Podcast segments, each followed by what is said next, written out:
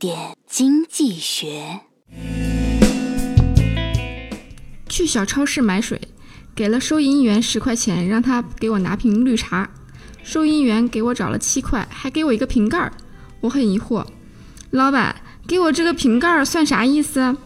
老板说没有绿茶了，你拿这个再来一瓶的盖子，可以去对面超市换一瓶。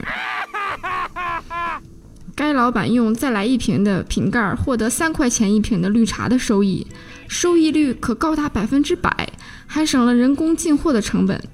当然，虽然这种方式在真实的市场并不合规，但这个道理或者可为我们理财所用。即从取巧的角度来看理财，为何人总是羡慕那些用同样的价格却总是买到便宜货的人呢？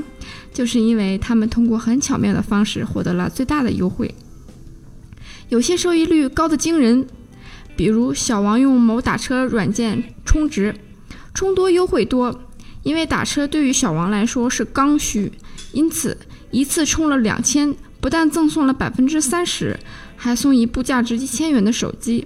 小王又转手卖掉了手机，等于只花了一千块，却充了两千六百，收益率高达百分之一百六。所以这个世界拥有很多财富。就是需要一双发现财富的眼睛啦！